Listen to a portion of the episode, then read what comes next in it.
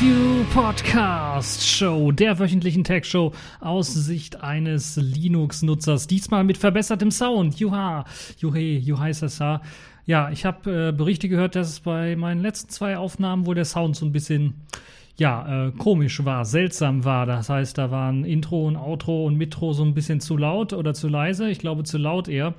Und jetzt habe ich das so ein bisschen gefixt, hoffe ich, mit einem neuen Sound-Setup. Also irgendwie habe ich meinen Mixer verstellt gehabt. Außerdem habe ich einen neuen Pop-Filter.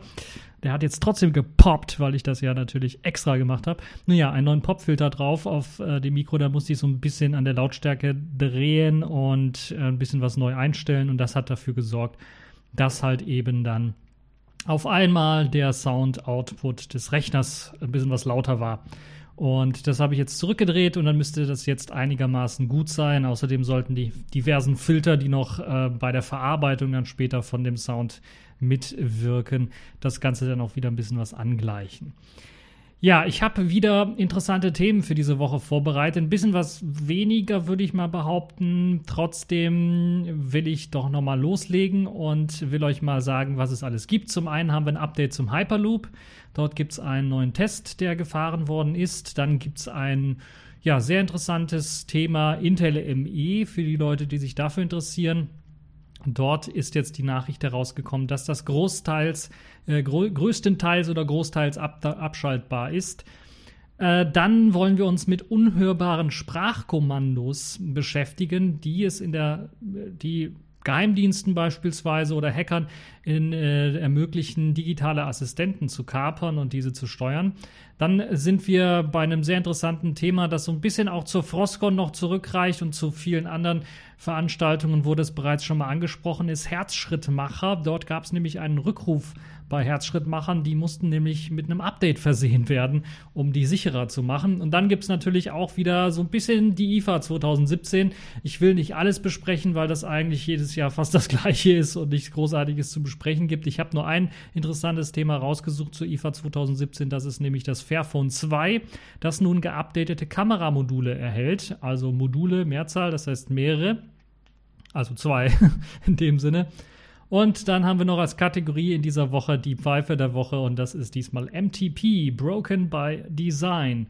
Fangen wir also direkt an mit dem ersten Thema Hyperloop-Test. Beim zweiten Test des Hyperloops haben bei einem Wettbewerb für die schnellste Kapsel Studenten aus der TU München mit ihrer Kapsel gewonnen. Die Kapsel erreichte auf der etwa 1,2 Kilometer langen Strecke der Teströhre eine Spitzengeschwindigkeit von 324 Stundenkilometern. Und ausgetragen wurde der Wettbewerb von SpaceX. Ja, das ist auch zwar eine Firma, die dem Elon Musk gehört, allerdings ist die ja eher dafür bekannt, Raumfähren zu und Raketen äh, zu entwickeln, die dann eventuell auch mehr oder weniger erfolgreich wieder landen können. Und die sind ja nicht direkt irgendwie in Hyperloop beteiligt oder haben was mit Hyperloop zu tun, finde es aber unterstützenswert. Ja gut, Elon Musk ist halt eben da so der, die treibende Kraft, glaube ich, dahinter, weshalb das Ganze unterstützt wird. Ansonsten gibt es ja noch andere Firmen, Hyperloop One beispielsweise als Firma, die ja auch ähm, an Hyperloop arbeitet und ich glaube nicht Elon Musk gehört, soweit ich weiß. Äh, zum Wettbewerb gab es wieder äh, Dutzende Teams, die angetreten sind und sich beteiligt haben, vor allen Dingen natürlich Studententeams und äh, Universitäten und auch mehrere Teams aus Deutschland, was mich doch dann doch äh, recht fröhlich gestimmt hat, dass wir hier in Deutschland immer noch äh, an, an dem Know-how entwickeln für die zukünftigen Technologien. Und dort gab es also auch einige Studententeams äh, quer aus Deutschland, die sich daran beteiligt haben und dann auch in einer der vorderen äh, Plätze dann dort eingenommen haben oder zumindest gezeigt haben, dass es alles äh, möglich ist. Es bleibt also weiterhin spannend in der Hyperloop-Welt. Jetzt haben wir halt eben neuen Geschwindigkeitsrekord aufgestellt. Ähm, ich glaube, bei 1,2 Kilometern, 324 Stundenkilometer ist schon recht ordentlich. Man müsste eine längere Teststrecke haben um dann wirklich wesentlich schneller auffahren zu können, weil wir müssen natürlich auch denken, die Teile müssen natürlich erstmal die Geschwindigkeit aufnehmen und dann natürlich auch abbremsen irgendwie. Und ähm, ja, ähm, lustiger Twitter-Kommentar dazu, weil sich jemand gefragt hat, ja, wenn die so schnell fahren, wie werden die, wie was habt ihr denn da, was, wie macht ihr das, damit das dann Ganze anhält? Und Elon Musk hat dann einfach gesagt, ja, wir haben sowas wie Bremsen eingebaut. So eine ganz neue Technologie. Nun ja, also Hyperloop, da bleibt es spannend in dieser Hyperloop-Welt. Wir sind gespannt, was die Konkurrenz so macht und was wir demnächst denn so alles sehen werden. Kommen wir zum Intel ME. Intel ME, ME steht für Management Engine oder eigentlich auch Intel Active Management Technologie, also AMT eigentlich, ist ja eigentlich auch schon seit einigen Jahren bei Intel ähm, Prozessoren mit eingebaut und ist im Grunde eine Sicherheitstechnologie aller Trusted Execution Environment, TEE e oder TEE, wie der Amerikaner sagen würde. Allerdings hat sie eben auch den Nachteil, so ein eigenes kleines Betriebssystem unabhängig von dem eigentlich auf dem Rechner installierten System zu haben, mitzubringen, worauf der Nutzer eben keinen Zugriff hat, keinen Eingriff hat. Und das mit all den ja, Vorteilen und Nachteilen in dem Fall, die man so hat, wenn man eben auf einer CPU direkt zugreifen kann, wie wir eben wollen wie beispielsweise voller Zugriff auf die ganze Hardware, weil die CPU halt eben mit der ganzen Hardware kommunizieren kann und muss. Das heißt, da läuft im Grunde genommen auf euren Intel-Maschinen, auf meinem natürlich auch, meiner Intel-Maschine, ein kleines eigenständiges Betriebssystem, was ihr nicht kontrollieren könnt, was kompletten Zugriff auf eure Hardware hat. Das heißt, es kann sogar sogar Sachen machen, und das ist die Befürchtung, die viele haben in Zeiten von NSA und den Snowden-Enthüllungen, ist das gar nicht so unbegründet, dass beispielsweise jemand, so ein Hacker oder auch die NSA, dieses System kapern kann oder eine Zugangstür dazu hat, eine Backdoor hat dazu und dann ganz einfach auf, auf äh, das Mikrofon zugreifen kann, auf eure Kamera zugreifen kann, euch dann beobachten kann und solche Späßchen machen kann, natürlich auch auf Festplatte zugreifen kann, Sachen dort able ablegen kann, aber auch äh, natürlich runterladen kann und solche Geschichten alle direkt natürlich übers Netzwerk dann direkt machen kann. Und es ist gar nicht mal so unbegründet, denn und vor ein paar Wochen wurde eben eine, ja nicht Backdoor würde ich sagen, aber ein Bug in eben diesem Betriebssystem oder diesem System, was Intel für eben die Management Engine verwendet, gefunden, die es dann ermöglicht, die Systeme zum Absturz zu bringen. Und ähm, ja, der Rest des, des, Systems kriegt dann ja auch im Grunde genommen nichts mit, wenn eben dort die Intel Management, das Intel Management System dann die Management Engine dann irgendwie manipuliert wird. Wenn die zum Absturz gebracht wird, ja, okay, dann stürzt vielleicht auch das Host-System ab. Aber wenn ähm, un, ein unbeliebter, ungeplanter Zugriff im Grunde genommen oder vom Nutzer nicht gewollter Zugriff eben auf Mikrofon oder Kamera erfolgt, dann ist es natürlich auch ärgerlich, dass der Nutzer das nicht mitbekommt, weil sein Betriebssystem davon eben auch nichts weiß. Es geht also alles da irgendwie an dem Nutzer vorbei, an der Kontrolle des Nutzers vorbei und das ist halt eben eine sehr, sehr große Gefahr. Ja, ähm, es gibt auch keine Chance, das überhaupt mitzukriegen, weil es ja alles abgeschirmt abläuft. Das vielleicht auch nochmal für die Leute, die meinen, ja, wir können das, wir bestimmt auslesen. Mit den äh, früheren Versionen gab es äh, eine Abschaltmöglichkeit von dem Intel ME und später dann auch von Hackern ein gefundener Weg, dieses Intel ME, diese Funktion abzuschalten. Das sorgt halt dafür, dass diverse Firmen, ich glaube in Belgien oder in Holland und auch in England äh, alte ThinkPads als Libre Notebooks verkaufen, mit Libre Boot drauf verkaufen, wo die Intel Management Engine abgeschaltet ist und ihr nur freie Software erhaltet auf dem System, was eine ziemlich nette Geschichte ist. Also wenn ihr das Geld dafür habt, ein altes ThinkPad X200, glaube ich, war es, und ein T400 euch zu kaufen für das Geld, und euch das auch wert ist, dann komplett freie Software darauf laufen zu haben, eben auch ein freie, freies BIOS im Grunde genommen oder einen ähm, Clone eines BIOS, also ist in dem Fall LibreBoot, der sollte sich da mal umschauen. Ähm, es sind, wie gesagt, nur ältere Modelle bisher, weil damit war es eben möglich, Intel ME abzuschalten, ohne gravierende Eingriffe oder Einschränkungen der Hardware dann hinnehmen zu müssen.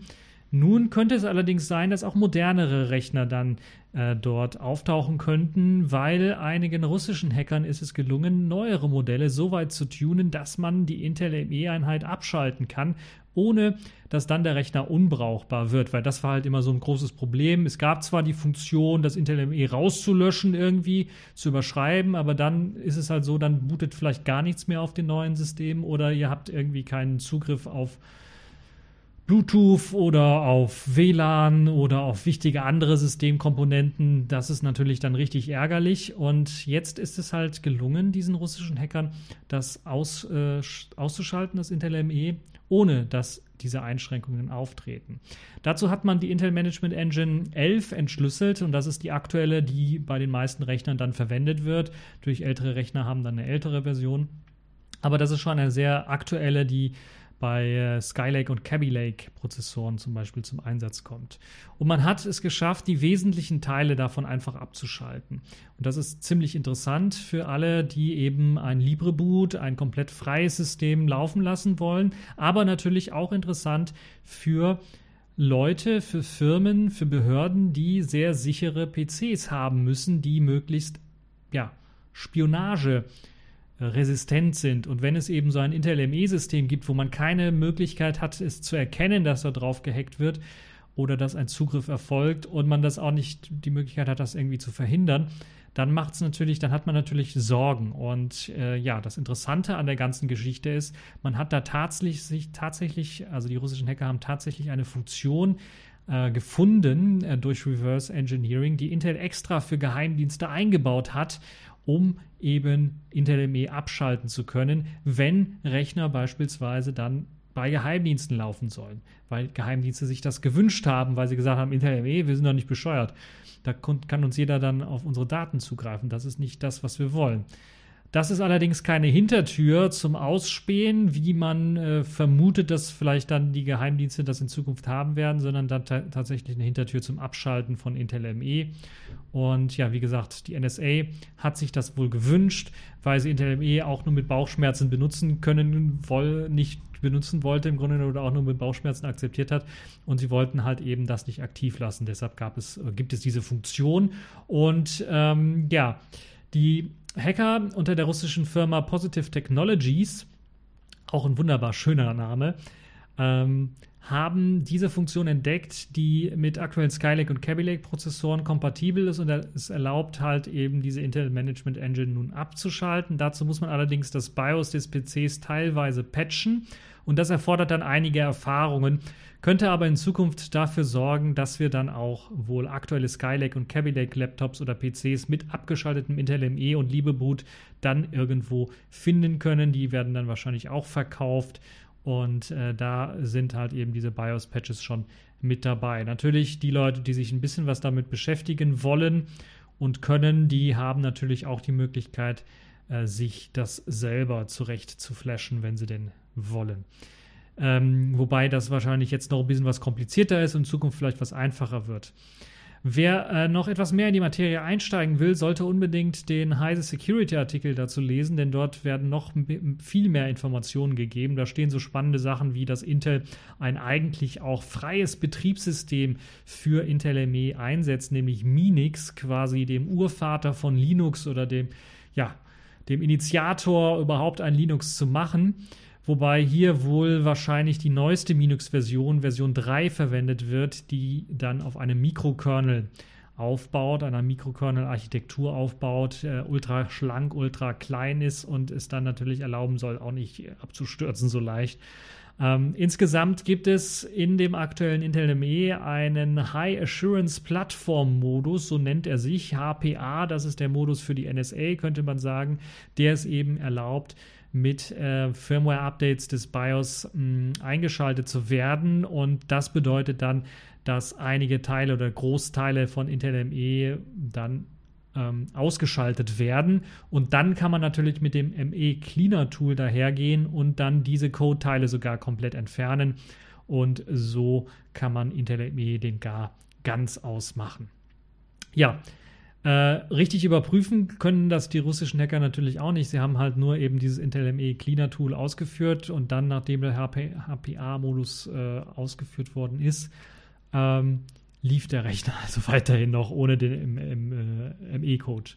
Und das äh, kann man als Indikator dafür ansehen, dass das Ganze dann auch wirklich funktioniert. Ansonsten haben sie auch keine Möglichkeit, dort reinzuschauen. Was äh, auch wieder, glaube ich, ein bisschen was beunruhigend ist. Ja, damit das Ganze auch rennen kann, muss aber auch der FTPR-Bereich der Firmware eine Anpassung erhalten. Also das bloße Einschalten von HPA und Löschen des ME-Codes alleine hilft nicht, weil dann funktioniert das ganze System noch nicht. Man muss ein bisschen was noch rumpatchen, man muss was anpassen, denn im Code wird auf Intel-Signaturen überprüft und deshalb muss man das Ganze auch irgendwie erst einmal signieren, bevor das überhaupt ausgeführt werden kann, um dann beispielsweise ein LibreBoot laufen lassen zu können. Die Hacker von PTE haben äh, somit einen eleganten Weg gefunden, dann jetzt NTLME tatsächlich auszuschalten, mit eben diesen zwei Möglichkeiten, den HPA-Modus einschalten, ME-Code löschen und äh, den FTPR-Bereich der Firmware anpassen, sodass eben dann äh, der Code weiterhin ausgeführt werden kann. Ich weiß nicht, was sie da verwenden, eine gefakte Intel-Signatur oder sowas oder äh, ich habe da wirklich keine Ahnung, was da gemacht wird. Der, solltet ihr unbedingt den Heise-Artikel nochmal durchlesen, der ist ultra spannend. Allerdings äh, gilt das Ganze momentan nur für aktuelle Core i-Prozessoren und es funktioniert nicht bei Prozessoren, die für den Server gedacht sind, also Xeon-Prozessoren oder eben den Mini-PC-Prozessoren wie den Atom-Prozessoren ähm, der neueren Bauart, die eben sich dadurch nicht abschalten lassen. Da lässt sich also Intel ME so nicht ausschalten. Vermutet wird ganz einfach, dass eventuell dort diese HPA-Funktion gar nicht mit enthalten ist, sondern dass sie halt eben nur für die Core-i-Prozessoren gedacht ist und enthalten ist, weil das wahrscheinlich das ist, was die NSA und was andere Geheimdienste nachgefragt haben. Nun ja, das also dazu. Trotzdem glaube ich, ein Tag zum Feiern. Intel ME lässt sich eben jetzt zum Großteil auch abschalten. Äh, was heißt zum Großteil? Dazu im Artikel natürlich mehr. Das ist so ein bisschen äh, äh, Sisyphus-Arbeit, äh, das jetzt hier zu erklären, was da genau ähm, nicht abgeschaltet werden kann und was eben nur zum Großteil abgeschaltet heißt. Ähm, kommen wir mal zu einem weiteren interessanten, vielleicht sogar äh, für den einen oder anderen erschreckenden Beitrag. Unhörbare Sprachkommandos kapern digitale Assistenten. Ein sehr interessantes Projekt, wie ich finde. Eigentlich habe ich ja schon immer gesagt, wer sich freiwillig so eine Wanze ins Haus holt wie ein Google Assistant, ein Amazon Echo, der ist dann wirklich tatsächlich selber schuld. Früher oder später lässt sich das irgendwann mal ausnutzen, um Leute abzuhören und sofort und sofort, äh, ja, und so weiter und so fort, wollte ich eigentlich sagen. Wie komme ich auf und so fort? Nun ja, und so weiter und so fort natürlich. Also Leute abhören, ähm, ja, nicht nur Leute abhören, das kennen wir auch schon von Samsung-Fernsehen und so weiter und so fort, die dann natürlich ihre Mikrofone nicht abgeschaltet haben, ihre Kameras eventuell nicht abgeschaltet haben, wo dann Samsung gesagt hat, ja, machen Sie besser keine persönlichen Gespräche vom Fernseher.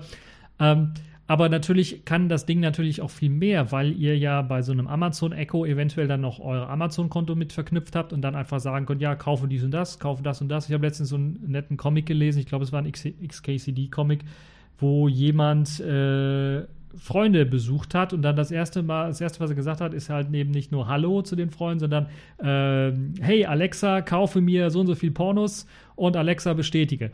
Und das ist immer der ultimative Test, ob man den Freunden trauen sollte oder nicht. Also ob sie so eine Wanze zu Hause drin haben oder nicht. Also das ist ein sehr lustiger Comic, wie ich finde. Ähm, nun ja, äh, jetzt ist es Forschern der Princeton-Universität gefunden, äh, heraus, gelungen, Sie haben quasi herausgefunden, wie sie die digitalen Assistenten mittels unhörbaren Sprachbefehlen steuern können.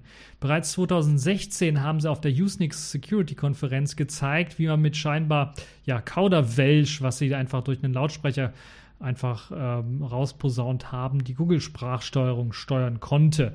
Ich muss ganz ehrlich sagen, bei den Videos, die ich da so gesehen habe, war, ja gut, es war schwer verständliches Kauderwelsch, schon klar, aber wenn man so ein bisschen die Kommandos kennt, auf die der Google-Sprachassistent dann hört, dann konnte man ganz klar auch heraushören, was jetzt da gemeint ist.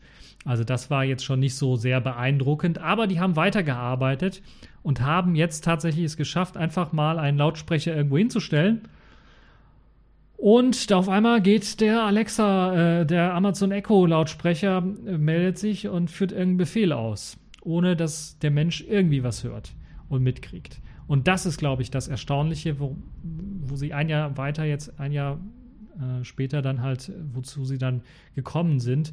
Und ähm, ja, das ist schon sehr, sehr beeindruckend. 2016 hat man sich noch gedacht, als Angriffsszenario, wir verstecken dieses Kauderwelsch-Gedönse äh, zum Beispiel in einer Hintergrundmusik ziemlich leise, aber die Mikrofone sind eben darauf ausgerichtet und werden das trotzdem erkennen, weil sie eben auf dieses Codewort auch hören Und äh, ja, das ist natürlich dann schon eine perfide Art, dann um so einen äh, Assistenten zu übernehmen.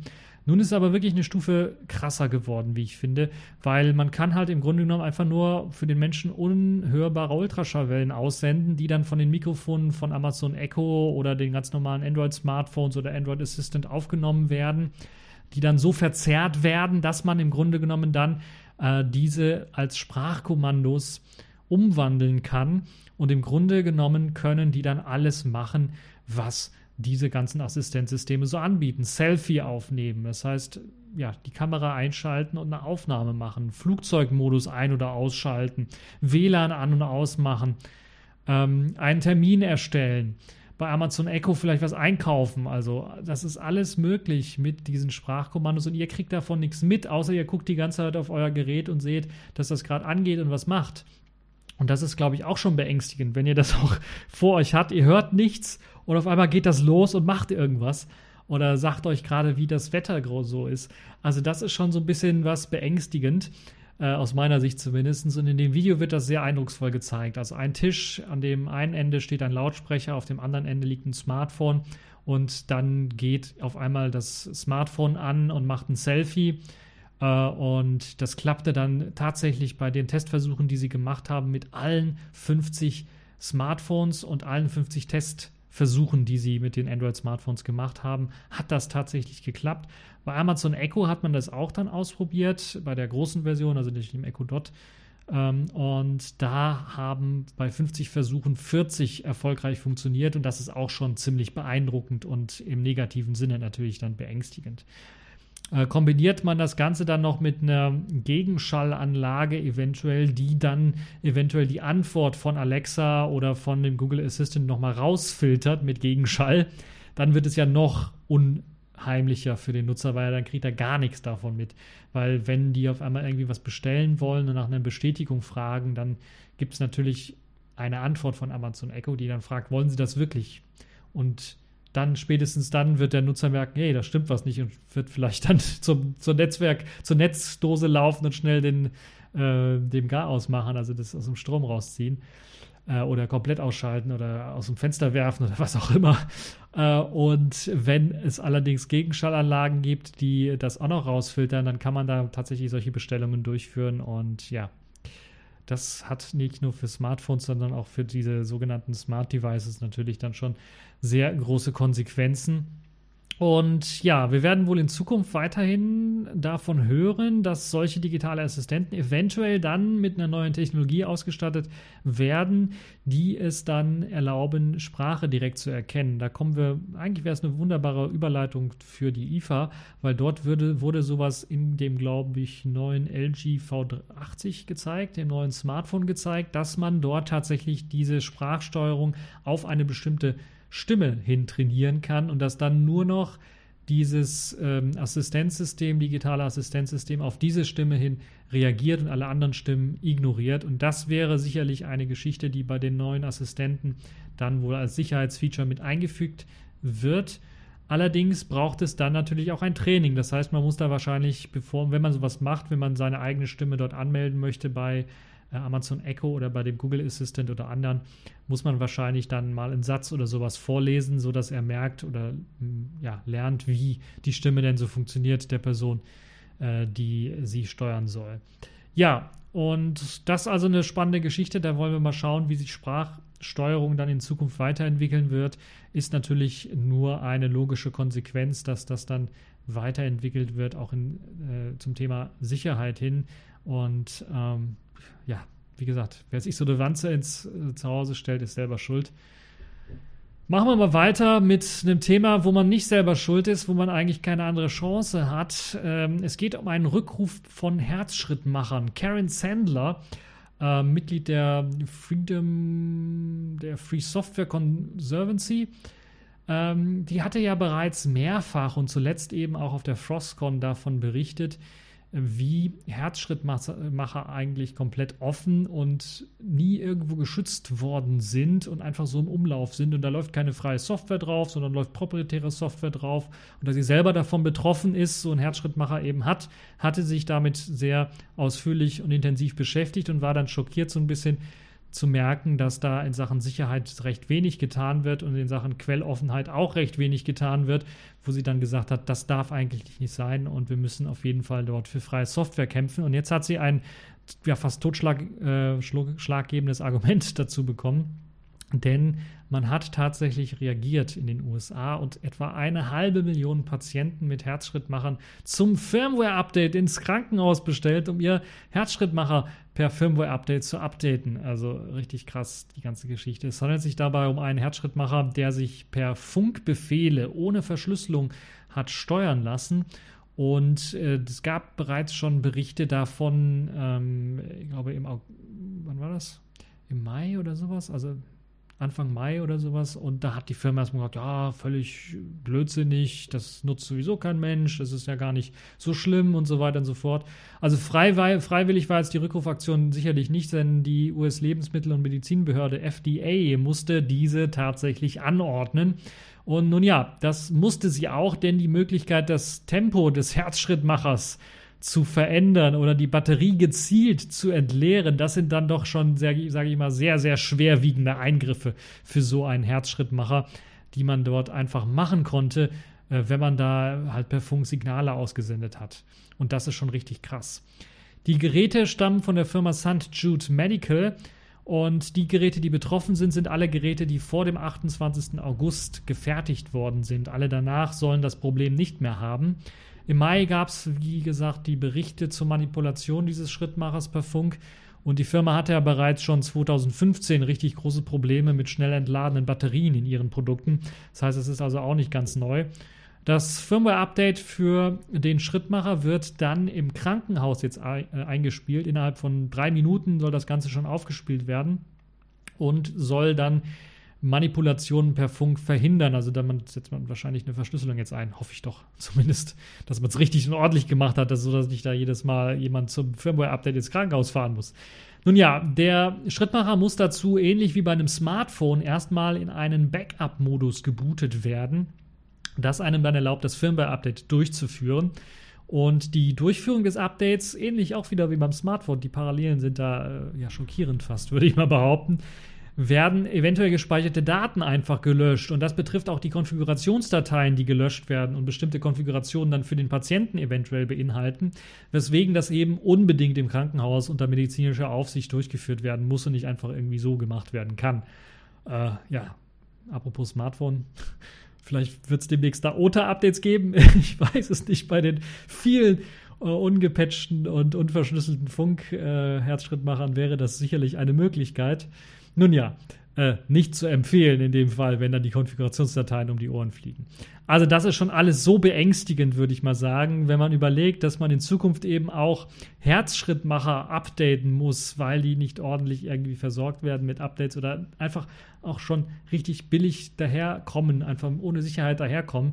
Das ist schon richtig krass. Also das Anliegen von Karen Sandlers deshalb auf diesen sehr, sehr wichtigen medizinischen Geräten, lebensnotwendigen Geräten für die Patienten, nur freie Software zuzulassen und einsetzen zu dürfen, ist deshalb, glaube ich, eine voll unterstützenswerte Forderung.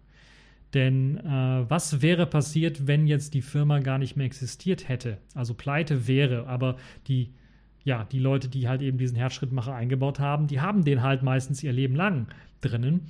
Äh, und ja, da müsste jetzt eine andere Firma drankommen und den Quellcode da äh, und ohne Quellcode versuchen, ein Update zu machen oder eine andere Firma drauf spielen. Ja, ich weiß nicht, da habe ich so ein bisschen meine Bedenken, dass das wirklich klappen wird. Das ist halt irgendwie so nach dem Motto. Alter, wenn ich du wäre, dann würde ich lachen in die Kreissäge rennen. Deshalb ist, glaube ich, wichtig, dass der Quellcode nicht geschlossen ist, sondern offen ist, sodass dann auch andere Firmen eventuell drauf zugreifen können, sich reinlesen können und das Ganze updaten können, gerade wenn es um Sicherheits- und ja, lebensnotwendigen Updates geht.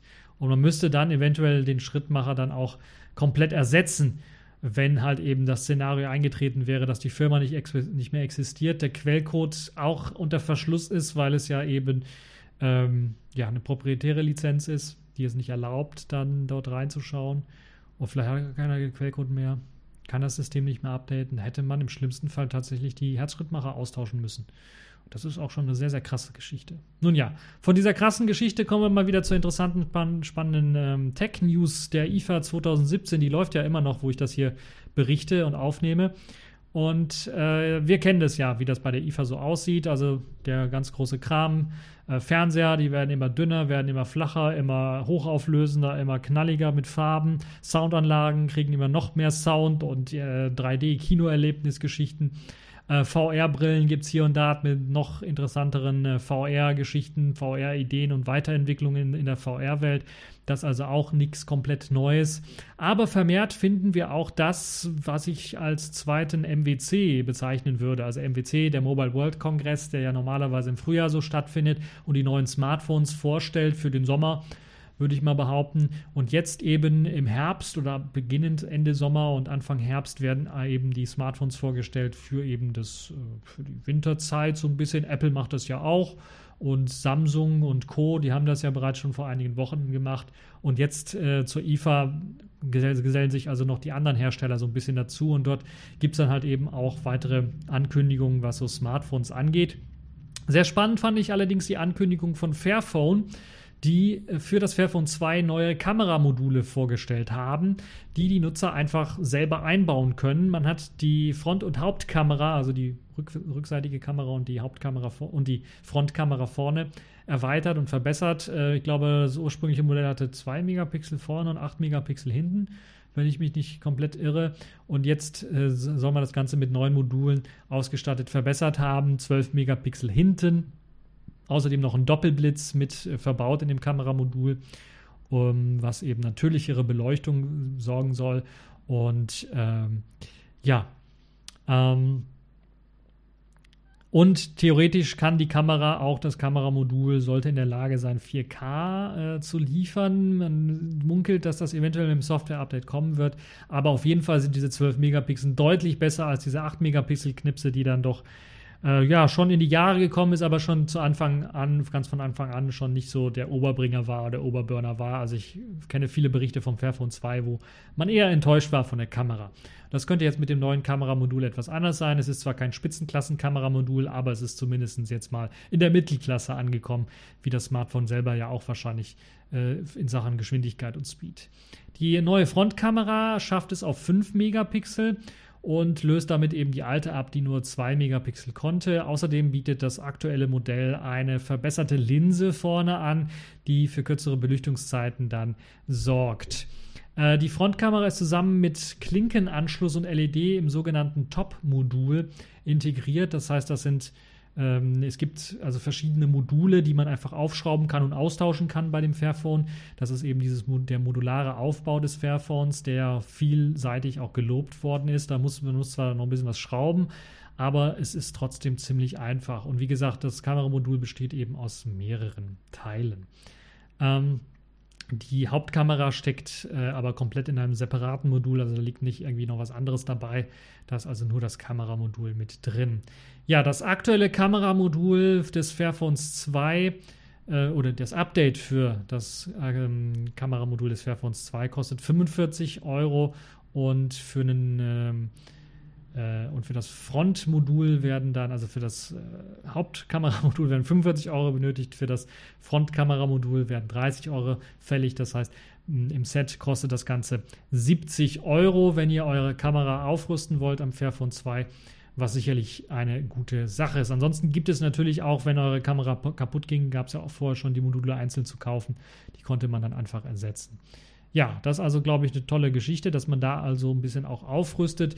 Ich denke, äh, eine tolle Geschichte. Der Snapdragon 801, der da drin steckt, sorgt immer, eben immer noch für ordentlich Leistung. Sorgt aber auch dafür, dass es äh, Probleme gibt, was jetzt die Android äh, 7 Nougat äh, äh, Geschichte angeht, die Versorgung davon. Also man ist immer noch auf Marshmallow in der Version. Es gibt zwar mon monatlich Sicherheitsupdates, trotzdem ist man ja so als Nutzer vielleicht so ein bisschen, fühlt man sich so ein bisschen äh, ja, zurückgeblieben, jetzt wo Android Oreo erschienen ist.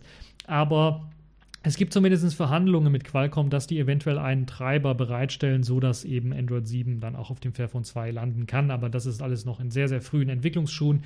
Deshalb kann ich da also euch nichts versprechen. Trotzdem eine tolle, Sache, wie ich finde, das Fairphone 2.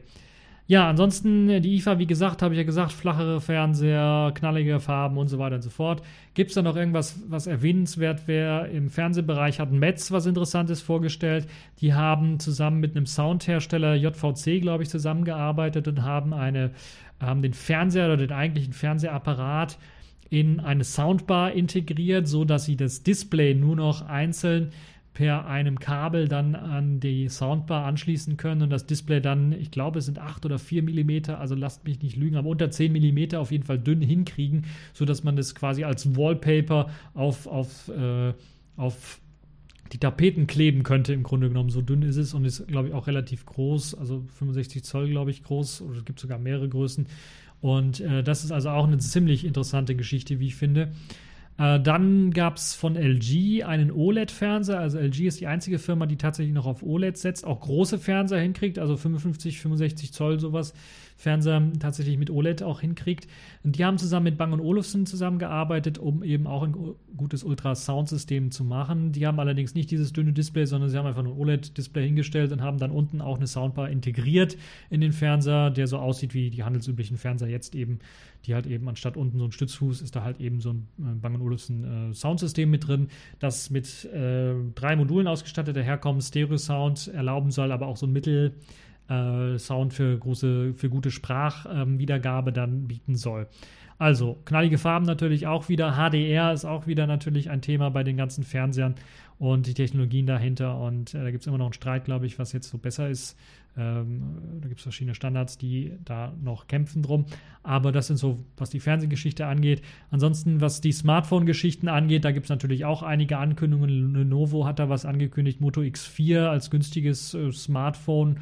Ähm, LG hat ihr Spitzenklassen-Smartphone, die Konkurrenz zum Galaxy Note 8 vorgestellt, nämlich das LG V80, wenn ich mich nicht hier komplett irre, OLED-basierendes Display, 5,5 Zoll mit dem schönsten, neuesten äh, in Sachen Geschwindigkeitsrekorde, äh, Prozessor natürlich drin, äh, Dual-Kamerasystem, Weitwinkel und äh, Tele beziehungsweise normal ähm, und äh, ja, Fingerabdruckscanner und den ganzen Geschichten, die wir alle schon kennen. Also viele andere Smartphone-Hersteller natürlich auch, die da ein paar Sachen vorgestellt haben. Das kennen wir ja auch alles schon. Ist alles im Grunde genommen nichts Neues. Die IFA 2017 eventuell noch in der nächsten Woche werde ich da noch ein bisschen was ausführlicher reden über die Highlights, wenn dann äh, die IFA 2017 schon fertig ist und ich mir dann so ein bisschen die Highlights angeschaut habe. Und ja, das ist äh, quasi fast alles, was es zur IFA 2017 so gibt, was mir so aufgefallen ist bisher.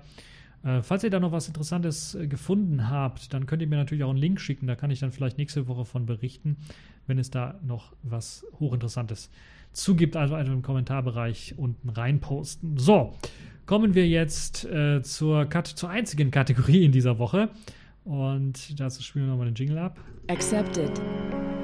Connecting. Und ich trinke mir derweil ein. System activated.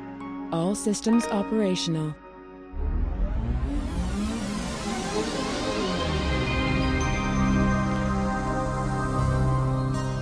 Aber keine Angst, das ist kein Alkohol, das ist nur Apfelschorle, damit meine Stimme nicht so rau ist.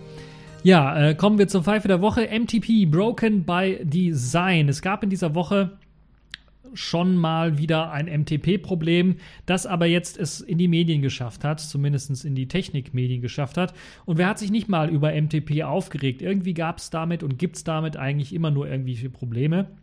Blöd nur, dass vermehrt jetzt eigentlich alle Android-Smartphones eben auf dieses Protokoll, eigentlich ja, komplett alle Android-Smartphones auf dieses Protokoll umgestiegen sind oder das einsetzen für eben den Datenaustausch mit dem PC, wenn man eben ein Kabel anschließt und das standardmäßig. Nun gab es eine große Warnung von Heise Android-Smartphones, nicht mit Windows 10 PCs per MTP zu nutzen, denn das kann zu Datenverlust führen. Das heißt, wenn ich Daten auf dem Smartphone verschiebe von einer Stelle zur anderen, mit äh, dem Dateimanager, dem Explorer, kann es eben zu Datenverlust führen. Das heißt, ich will sie kopieren von der einen zur anderen Stelle oder verschieben von der einen und anderen. Das ist, glaube ich, das nicht kopieren, sondern verschieben, von einem Ordner zum Beispiel in den anderen Ordner reinschieben, kann es sein, dass er die Dateien löscht von der Zielgeschichte, aber in den, in den, äh, von, dem, von dem Quellordner, aber in den Zielordner, da kommt nichts an und dann sind die Daten erstmal weg und man kann sie auch nicht so einfach wiederherstellen. Und das ist natürlich dann ziemlich ärgerlich.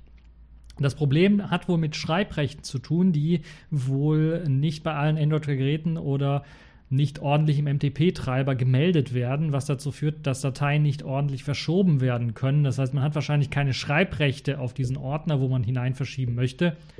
Und äh, ja, das wird irgendwie nicht deutlich angezeigt.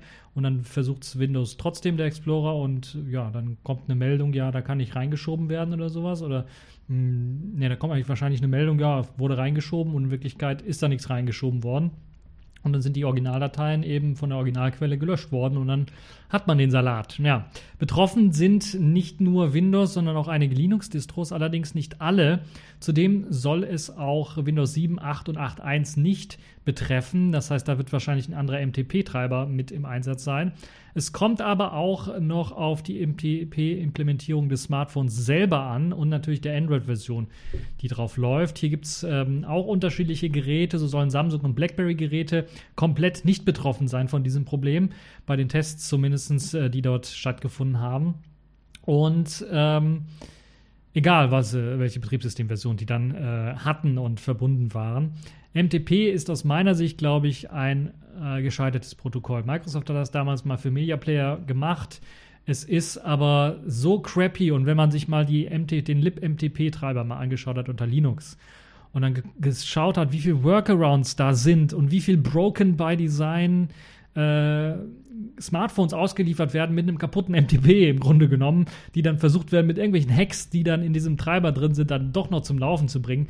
Das ist unglaublich. Deshalb sage ich mal, MTP ist Broken by Design, sollte auf den Friedhof geworfen werden und anstatt MTP sollte man SMB als Standardprotokoll einsetzen.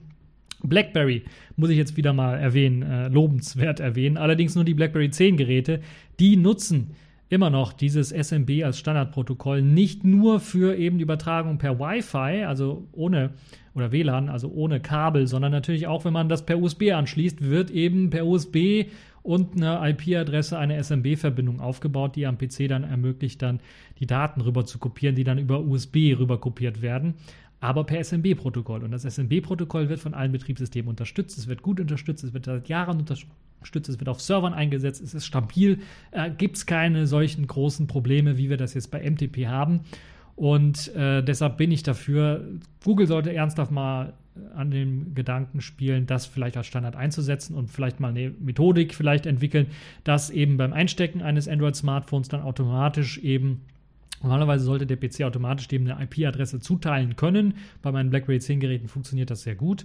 Und dass man dann eben eventuell noch per Software oder was auch immer dann die Möglichkeit hat, dann äh, dieses SMB-Laufwerk einzubinden oder dieses SMB, den Share dort einzubinden. Das wäre vielleicht das Einzige, was dann vielleicht noch im Unterschied zum MTP gemacht werden müsste. Also, ähm, ich wäre dafür, SMB als Protokoll zu nehmen und MTP endlich abzuschalten. Ich habe da auch schon seit Jahren Probleme mit verschiedenen Smartphones, die ich da hatte. Auch Android-Smartphones, die da Probleme gemacht haben. Nicht nur auf Linux, sondern auch auf anderen äh, Systemen äh, immer wieder Probleme für Probleme gesorgt haben. Deshalb äh, kann ich das, den, den Frust da durchaus verstehen. Ähm, auch meine Yolla-Geräte nutzen ja MTP. Und ich benutze das da überhaupt nicht, sondern ich nutze tatsächlich SSH für die Geschichten und mache das dann über, äh, über äh, Funk, nicht über Kabel. Und äh, weil es einfach bequemer ist und weil ich da weniger Probleme und keinen Datenverlust mit habe. Also was, was mich richtig geärgert hat, sind so Sachen, wo ich dann Daten rüberschiebe, die werden kopiert und dann will ich auf dem Smartphone öffnen, dann sind die halb kaputt, die Bilder zum Beispiel, da fehlt das untere Teil vom Bild, das ist das obere Teil vom Bild. Was soll das? und andere Geschichten. Das ist also, äh, liegt das jetzt am Jolla-Gerät? Keine Ahnung, manchmal funktioniert es, manchmal nicht. Ähm, ich habe eher das Gefühl, liegt an, an dieser ganzen MTP-Technologie, weil das gleiche Problem hatte ich auch mal mit äh, Android-Smartphone und dem MTP dort, ein Nexus 5, was ja eigentlich ziemlich gut integriert sein sollte dort und Google müsste es eigentlich gut integriert haben, aber selbst da hatte ich das Problem also auch schon mal. Am Kabel lag es auch nicht, Kabel habe ich ausgetauscht. Ähm, am Treiber eventuell jetzt gelegen können. LibMTP war die neueste Version. Ich habe extra neu kompiliert dafür. Nun ja, also MTP ist Mist, wir brauchen Samba. Und äh, das zeigt jetzt dieses große Pfeife der Woche äh, Gedönse mit eben den kaputten Daten oder den, den gelöschten Daten im Grunde genommen, wenn man versucht, Daten von einem Ort zum anderen zu verschieben auf dem Smartphone selber. So, das dazu. Das war's für diese Woche. Ich hoffe, es hat euch gefallen, ihr habt Spaß dran. Das war's für diese TechView Podcast Folge und bis zur nächsten Folge.